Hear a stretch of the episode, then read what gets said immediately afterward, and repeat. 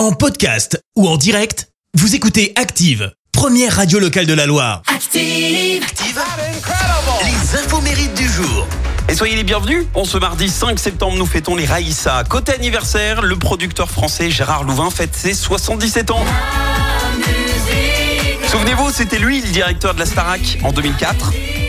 La Starac qui est revenue avec succès hein, l'année dernière sur TF1 avec pour directeur le fils euh, de Jean-Jacques Goldman. Et la saison 2 est confirmée, elle arrive le 4 novembre. C'est également l'anniversaire de celle qui dessine des collections de très sexy et féminine, la grande couturière française Chantal Thomas. 79 ans, elle a commencé très très jeune. À l'époque, elle ne savait absolument pas du tout euh, ce qu'elle voulait faire comme métier. Rien ne lui plaisait. Sa mère était couturière, alors bah elle lui a demandé euh, de lui faire des, des robes et Chantal Thomas a fait peindre quelques robes à son chéri qui étudie aux Beaux-Arts. Elle les envoie au Café des Arts à Saint-Tropez et là, mais alors coup de bol énorme. Je n'ai besoin de personne. non. L'une de ces robes a été vendue à une icône de la mode, Brigitte Bardot.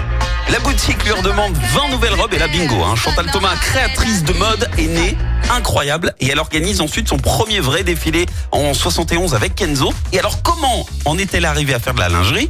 Eh bien, il faut savoir qu'elle faisait partie d'une génération no bras qui ne portait pas de soutien-gorge. Et un jour, elle s'est dit, tiens, et si je me faisais un soutien-gorge?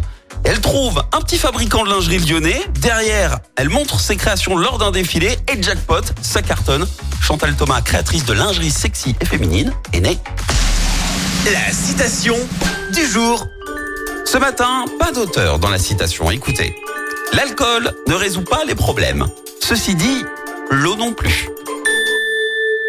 Avec modération, les amis. Dermot Kennedy, on poursuit. Merci, vous avez écouté Active Radio, la première radio locale de la Loire. Active.